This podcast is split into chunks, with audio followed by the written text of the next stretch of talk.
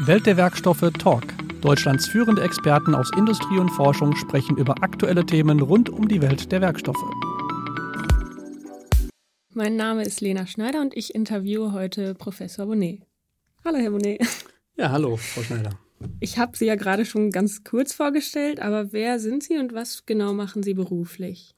Also mein Name ist Martin Bonnet, ich bin verheiratet, habe drei mittlerweile erwachsene Kinder und äh, bin hier Professor an der Technischen Hochschule in Köln und bin dort geschäftsführender Direktor des Instituts für Werkstoffanwendung.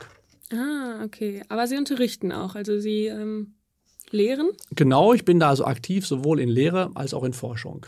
Okay. Sind Sie gerne Dozent? Macht Ihnen das Unterrichten, das Lehren Spaß? Ja, unbedingt. Also ähm, warum? Weil ich einfach hier die Freiheit habe, natürlich zu forschen aber auch gleich dann das, was ich da an Erkenntnissen gewinne, weiterzugeben. In meinem Fall natürlich an Studierende, aber auch an andere Lehrende. Und das macht mir einfach unheimlich Spaß. Mhm. Das macht Ihnen Spaß. Sie haben bestimmt viel zu erzählen. Wie lange sind Sie schon Dozent? Wie lange lehren Sie schon? Ich bin mittlerweile seit 16 Jahren hier an der Technischen Hochschule. Oh, wow, das ist lang. Dann haben Sie schon viele, viele Studierende gelehrt. Genau, also das sind ja im Jahr so etwa 600 Studenten. Das heißt, wir kommen auf etwa 10.000 junge Menschen, die über die Jahre in meinen Vorlesungen waren. Da können die bestimmt schon viel mitnehmen. Und Sie können bestimmt auch viel erzählen. Haben Sie eine lustige Anekdote zu dem Hochschulalltag? Irgendwas, was Sie erzählen können? Fällt Ihnen da sofort irgendwas ein? Ja, vielleicht sogar direkt in dem Zusammenhang. Also wenn man halt schon 10.000 junge Menschen kennengelernt hat, passiert es halt, dass man in den äh, unmöglichsten Situationen halt auch auf seine Studenten wieder trifft sei es äh, bei Karnevalsumzügen, sei es in Fitnessstudios, aber auch äh, in Wien am Flughafengate oder sogar in äh, Israel mitten in der Wüste wird man auf einmal von Studierenden angesprochen. Das ist eigentlich immer eine ganz lustige Situation dann. Das glaube ich, ja. Die sind ja dann überall. Wenn man 10.000 Menschen kennt, trifft man immer irgendwo jemanden. Genau. Was hebt Sie persönlich von anderen Lehrern ab? Glauben Sie, da gibt es was Bestimmtes? Das ist natürlich eine schwierige Frage. Ich denke, hm, Vielleicht, dass ich mich zum einen selber nicht so ernst nehme, mhm. dass ich äh, auch äh, zu Fehlern stehen kann und auch mal äh, über mich lachen kann. Auf der anderen Seite mache ich natürlich auch nur meinen Job hier, möchte den natürlich äh, möglichst gut machen und ähm, möchte einfach den jungen Menschen, die hier an die Hochschule kommen, die Möglichkeiten geben, die Kompetenzen, die, sie, die so in meinen Bereich fallen, hier bestmöglich zu erwerben. Mhm. Das merkt man. Sie haben 2019 den Landeslehrpreis NRW gewonnen weil sie ihre Module studienzentriert und kompetenzorientiert gestalten und vor allem auch, weil sie moderne Lern- und Lehrmethoden in die Praxis umsetzen. Können Sie uns was zu dem studienzentriert und zu dem kompetenzorientiert sagen? Ja, kann ich gerne machen. Also ich bin ja jetzt, wie schon angesprochen, seit 16 Jahren hier. Und mhm. als ich angefangen habe, habe ich natürlich äh, unterrichtet, genauso wie ich das aus meinem Studium heraus kannte. Mhm. Also mein Modul aufgeteilt in Vorlesungen, Übungen und Praktika. Und aber über die Jahre wuchs eigentlich meine Unzufriedenheit, weil auf der einen Seite ist mein Modul immer sehr, sehr gut von den Studierenden evaluiert worden. Mhm. Aber auf der anderen Seite waren eigentlich die äh, Learning Outcomes bei den Studierenden nicht da, wo ich sie haben wollte. Und das hat mich so ein bisschen frustriert, bis ich dann vor ähm, acht Jahren auf das äh, Konzept Flip Classroom aufmerksam gemacht worden bin heißt also der auf den Kopf gestellte Klassenraum. Mhm. Das heißt, das Wissen wird nicht mehr an der Hochschule sich angeeignet, sondern zu Hause. Wenn man dann an die Hochschule kommt, dann diskutiert man das, was man gelernt hat, dann wendet man das Ganze an. Und da hat es dann bei mir Klick gemacht. Da habe ich gedacht, ja, Mann, das ist es doch. Ähm, wieso sollten auch Hunderte von Studenten regelmäßig sich äh, in die Straßenbahn setzen oder noch schlimmer ins Auto, an die Hochschule kommen, nur um mir zuzuhören? Mhm. Also bin ich dann hergegangen und habe äh, Lehrvideos produziert und den Studierenden zur Verfügung gestellt, sodass sie jetzt in ihrem eigenen Tempo, wann immer sie wollten und wo immer sie wollten, so häufig sie wollten, äh, dann sich diese Lerninhalte darüber aneignen konnten. Mhm. Und dann haben wir uns halt über das Semester in kleinen Gruppen getroffen, um das dann Gelernte wieder anzuwenden. So war das also Ganze nicht nur deutlich studierendenzentrierter mit den Möglichkeiten, die das Ganze bietet, sondern ich hatte dann auch als Lerncoach in, ich bin also in eine neue Rolle geschlüpft eigentlich, die Möglichkeit, meine Studierenden auch was das Kompetenzniveau angeht, auf eine ganz andere Stufe dann zu heben. Vor allem ist das ja dann bestimmt so, dass Sie nochmal ganz neue Aspekte auch sehen, so dass sich die Fragen der Studierenden, die die sonst ja in so riesigen Vorlesungen gar nicht stellen können, dass sie wahrscheinlich noch mal über viel viel mehr diskutiert haben, als wenn sie nur reden, oder? Genau, also eine klassische Vorlesung Audimax, 350 Leute. Sie mhm. können sich vorstellen, wie viele Leute da tatsächlich eine Frage stellen können. Traut man sich. Und jetzt ist es so, dass ich die halt in kleinen Gruppen erlebe, in der Diskussion und ähm, natürlich auch die Videos selber kommentiert werden und auch da schon jede Menge F Fragen im Vorfeld auch kommen. Genau. Und das waren natürlich für mich auch ganz, ganz äh, wichtige und wertvolle Rückmeldungen, die da gekommen sind und auch immer noch kommen. Ja, sehr schön. Die Studierenden freuen sich bestimmt darüber. So, jetzt haben wir viel über Ihr Dozentendasein gesprochen, ohne uns so genau auf Ihr Gebiet zu beziehen. Welche Fächer lehren Sie? Okay, mein Fach ist, sag mal, Werkstofftechnik und Kunststoffe. Mhm. Ähm, Werkstofftechnik lehre ich als Bachelor Pflichtmodul für äh, mehrere Studiengänge gleich, nämlich Maschinenbau, äh, mobile Arbeitsmaschinen, erneuerbare Energien und auch Rettungsingenieurwesen. Im Maschinenbau biete ich dann auch im Bachelor noch ein äh, Wahlpflichtmodul an, das heißt an Werkstoffanwendung. Und im Maschinenbau Master auch äh, das Wahlpflichtfach Kunststoffe und Verbundwerkstoffe, was dann ja eigentlich mein Spezialgebiet ist. Mhm. Äh, darüber hinaus unterrichte ich auch noch an der Deutschen Sporthochschule hier in Köln. Da gibt es einen internationalen Masterstudiengang, der nennt sich Human Technologies in Sports and Medicine. Und da unterrichte ich im Modul Materials and Construction. Hm. Also sehr viel eigentlich. Ähm, für, ich bin jetzt Laie, ich kenne das jetzt alles nicht. Können Sie ganz kurz sagen, worum es bei Werkstoffkunde, so worum es da ganz grob geht? Oder ist das? Schwierig? Nee, das kann man schon ganz äh, kurz und knapp beschreiben. Wir bilden ja also primär Ingenieure aus oder Leute, mhm. die irgendetwas konstruieren sollen. Und dann stellt sich ja zu Anfang ganz bald die Frage, aus welchem Werkstoff, aus welchem Material muss ich jetzt welche Teile der Konstruktion eigentlich fertigen? Soll das jetzt ein Kunststoff sein oder soll das ein Metall sein? Wenn Kunststoff, welcher Kunststoff? Äh, wenn Metall, welches Metall? Wie kann ich die eigentlich weiterverarbeiten?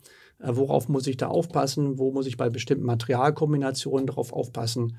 Das ist im Prinzip alles, was sich so rund um die Welt der Werkstoffe dreht.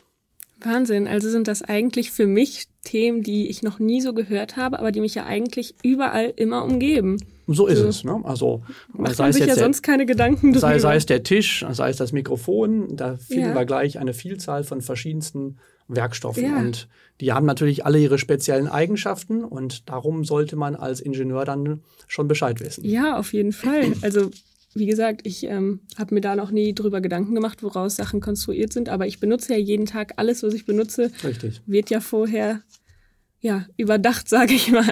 Wollen wir es mal hoffen. ja, wirklich. So, Sie sind einer der führenden Wissenschaftler in der anwendungsorientierten Forschung im Bereich polymerer Werkstoffe. Was kann man sich darunter vorstellen? Was sind polymere Werkstoffe? Genau, polymere Werkstoffe kennt man landläufig eher unter dem Begriff Kunststoffe. Mhm.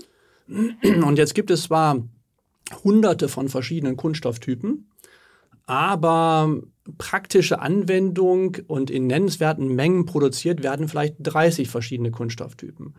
Und es gibt ungefähr sieben Kunststoffe, die schon die Hälfte der weltweiten Produktion an Kunststoffen ausmachen. Mhm. Sind also gar nicht mehr ganz so viele. Aber es gibt natürlich unendlich viele Anwendungen für Kunststoffe. Und es gilt jetzt darum, über die Auswahl geeigneter Additive und Füllstoffe, die Einstellung der Mikrostruktur, zum Beispiel über Verarbeitung, die jeweiligen Kunststoffe dann immer fit zu machen für die einzelnen Anwendungen. Und äh, dieses komplexe Themenfeld ist sozusagen mein akademisches Zuhause. Okay, das klingt sehr interessant. Woher kommt Ihre Faszination für diesen Bereich? Wie sind Sie genau darauf gekommen oder in diese Richtung zu sagen, das möchte ich machen? Und das möchte ich vor allem auch weitergeben an die Studierenden. Mhm, das war so zum Ende meines Studiums. Ich habe an der TU Dortmund studiert. Mhm. Und zum Ende meines Studiums wurde dort. Was haben Sie studiert? Äh, Chemietechnik. Okay. Und äh, da wurde ein äh, neuer Professor berufen, Professor Petermann, an den Lehrstuhl äh, für Werkstoffkunde. Und äh, ich hatte noch das Glück, dann bei ihm noch zwei Semester Kunststoff- und Verbundwerkstoffe zu hören mhm. und war einfach begeistert. Einfach deshalb, weil er die Fähigkeit besaß, für dieses Fach zu begeistern. Und deshalb habe ich mich dann auch entschieden, bei ihm meine Diplomarbeit zu machen. Mhm.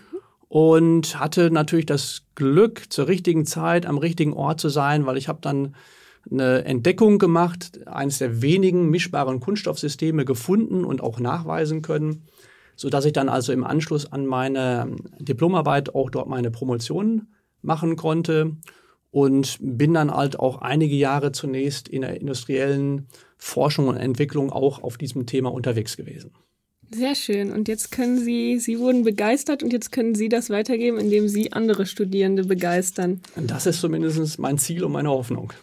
Und das ist wahrscheinlich dann auch der Grund, wieso Sie Dozent geworden sind, dass Sie sich an diesen Mann erinnert haben oder was steckte dahinter? Sie hätten ja mit Ihrem Abschluss als promovierter Doktoringenieur wahrscheinlich noch viele, viele andere Berufe machen können.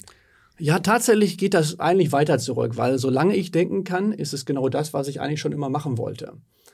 Ähm, ich wollte eigentlich schon immer äh, Prof werden, ich wollte schon immer Dozent an der Hochschule werden, äh, schon als kleines Kind. Also als ich das mal meiner Mutter erzählt habe, äh, war die ganz baff, wo ich denn die überhaupt diese Idee her haben könnte.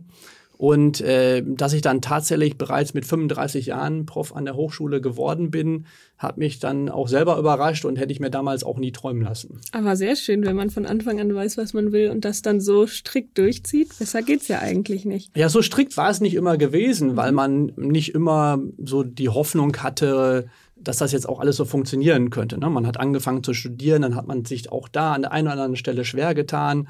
Äh, und dann war das Ziel, erstmal sein Studium zu schaffen. Und ja, äh, äh, dann ging es erstmal darum, okay, jetzt muss ich überhaupt erstmal einen Job finden. Es war damals zu der Zeit, als ich fertig wurde, auch nicht so einfach. Mhm. Und, äh, und so weiter. Also, das, dass das dann alles doch so geführt wurde, dass sich das so ergeben hat, da bin ich natürlich sehr, sehr dankbar für. Vielleicht sollte es so sein. Genau.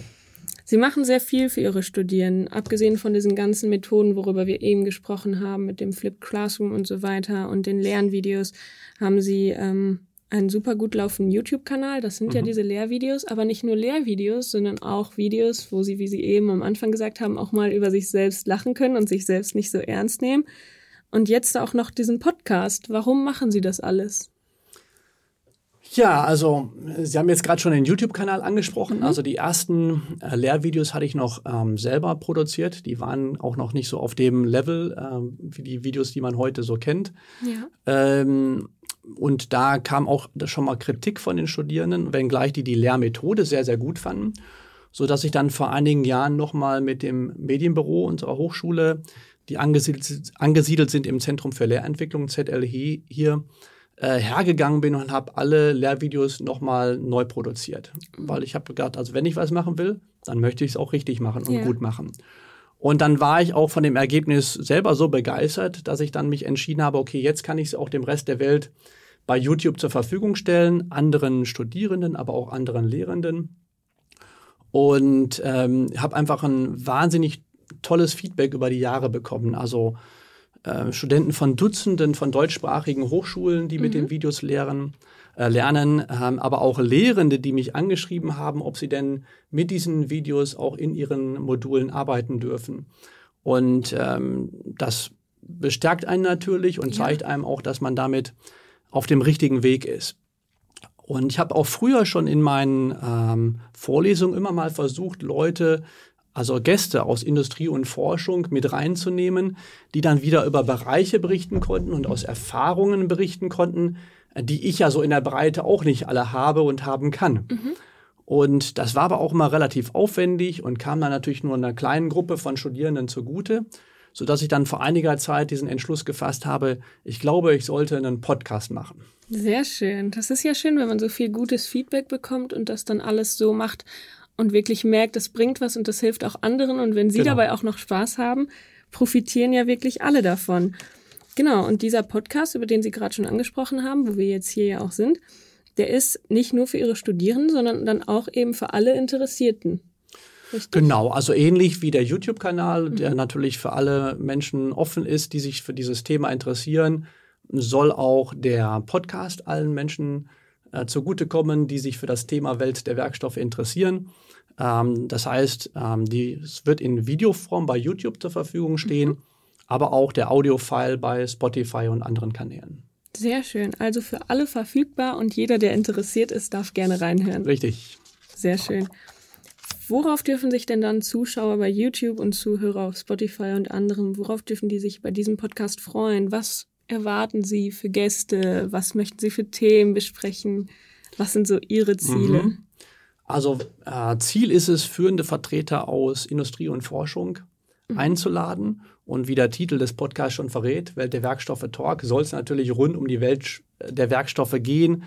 Also ähm, von der Werkstoffentwicklung, äh, Werkstoffverarbeitung, Werkstoffweiterverarbeitung, aber auch ähm, Schadensfallbeurteilungen, ähm, aber auch natürlich sollen ökonomische, aber auch ökologische Aspekte nicht zu kurz kommen. Also alles, was rund um dieses äh, Thema sich dreht. Und äh, so darf man sich zum Beispiel freuen auf einen Podcast mit äh, Professor Krug, wo wir der Frage nachgehen werden, was haben eigentlich Soleier mit Aluminiumbauteilen zu tun? Okay, interessant. Oder wir werden einen der Geschäftsführer der WS Wärmeprozess GmbH aus Wünningen einladen, die 2011 den Bundesumweltpreis gewonnen haben äh, für die Entdeckung der flammlosen Verbrennung, mhm. bei der auf einmal viel, viel weniger schädliches Stickoxid entsteht. Und natürlich haben auch diese Brenner wieder was mit Werkstoffen zu tun. Sehr schön. Aber dafür hören Sie einfach rein, sobald die Folge online ist. Sehr gut. Wie ich eben schon gelernt habe, ist das Thema ja sehr vielfältig und vor allem auch überall präsent. Wir freuen uns drauf. Vielen Dank. Ja, vielen Dank für das Gespräch, Frau Schneider.